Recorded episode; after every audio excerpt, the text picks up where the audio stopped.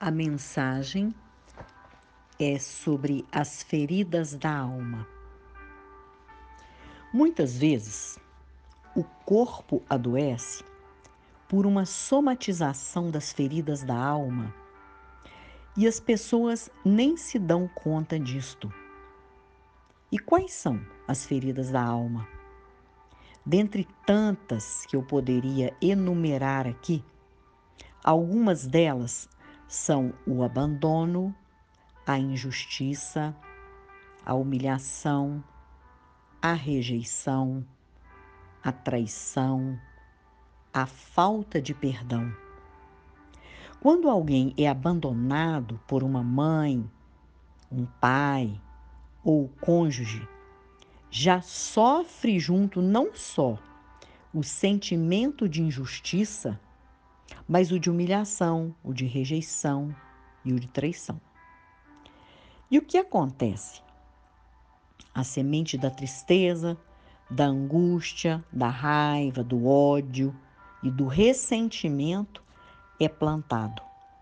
E inconscientemente, a raiz da amargura vai germinando, crescendo, tomando conta do coração como uma erva daninha e a falta de perdão brota e se instala como se fosse um escudo protetor. Pronto. As feridas da alma começam a bombardear o corpo. E sem autoestima, sem confiança no próximo, sem esperança, a pessoa vai vivendo, tentando driblar tudo isto sem expectativa nenhuma. E o que pode curar a alma? Primeiro, eu preciso acreditar que a alma está doente. Certas pessoas que são mais amargas e soberbas têm uma dificuldade muito grande em reconhecer isso.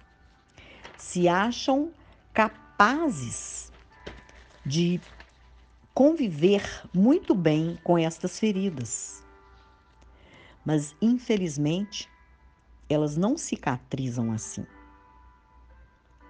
Que atitudes devo ter? Quando a doença bate à porta e você já tomou algum medicamento por conta própria que não surtiu o efeito da cura, a primeira atitude é procurar um médico especialista que vai te atender, te ouvir, te pedir alguns exames e aí sim, após o diagnóstico, irá prescrever o medicamento certo. Buscar a Deus, então, é o primeiro passo fundamental. Preciso, antes de mais nada, pedir perdão pelos meus pecados. Preciso fazer um mergulho em minha alma, pedindo que me traga à memória tudo o que está travando, uma vida presa ao passado não resolvido, que continua presente, andar sempre desconfiado, reagindo na defensiva, ir buscando de Deus o que, que está me impedindo de ficar livre dessas feridas. Enfim, eu preciso abrir o coração para Deus, como se estivesse mesmo diante de um psiquiatra. Expresse seus sentimentos, mesmo Deus sendo seu Criador, sendo onisciente, onipresente e onipotente. É importante que você se expresse verbalizando aquilo que está te fazendo mal. Não isole os sentimentos, ocultando o que te é dolorido. Expresse um por um do que está te causando dor, desde a infância até a fase em que você está vivendo hoje. Lembre-se de que cada uma de suas dores tem um nome. Ore de todo o seu coração, pedindo agora que Deus arranque de você as ervas daninhas que te sufocam e o impedem de caminhar livremente. se esforce e creia que você é capaz de liberar perdão, pedindo ao Pai que te ajude se você tiver dificuldade com isto. Peça a cura interior.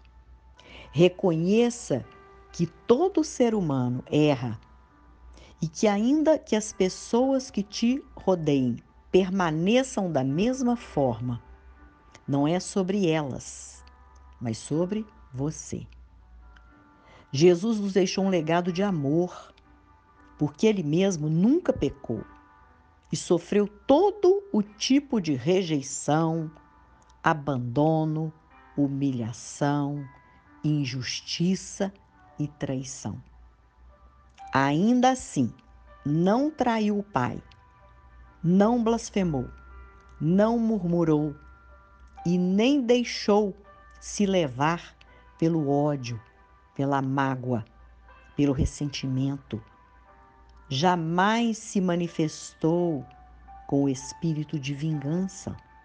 Pelo contrário. Em João capítulo 13, 3, 34, ele disse aos discípulos: Um novo mandamento lhes dou. Amem-se uns aos outros, como eu os amei. Vocês devem amar-se uns aos outros.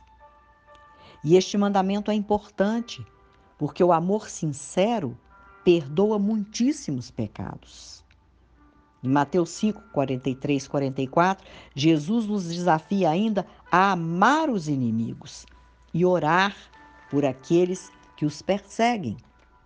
Isto quer dizer que devemos desejar o bem até para quem nos maltrata, sem retribuirmos o mal com o mal. E o amor ao próximo é isto: é compartilhar o amor de Cristo pelo ser humano, entendendo que não iremos amar esperando algo em troca, nem pensar em retribuições, mas entender que a graça de Deus nos basta.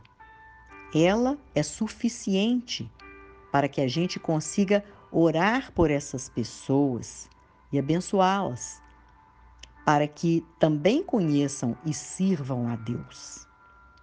Assim, não abrindo a porta para o mal, o rancor não entrará e nem fará morada, criando o lixo espiritual que iria nos prejudicar. Amém? Pense a respeito disso. Não permita que as feridas fiquem sangrando. Elas precisam ser cicatrizadas. E cicatriz não dói.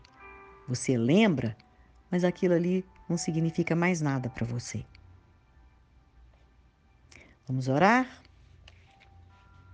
Pai querido, te louvamos por nos ter ensinado o verdadeiro amor através de seu Filho amado Jesus Cristo. Que estejamos sempre prontos a liberar o perdão aos que nos ofendem, abençoando-os. Que a paz seja uma constante em nossa vida e que o nosso caminhar seja firme sobre as pegadas de Jesus. Amém. Compartilhe esta mensagem, seja um abençoador ou uma abençoadora, e que o Senhor Deus continue resplandecendo o seu rosto sobre ti te dando a paz e te fazendo sempre um instrumento de bênçãos em suas mãos.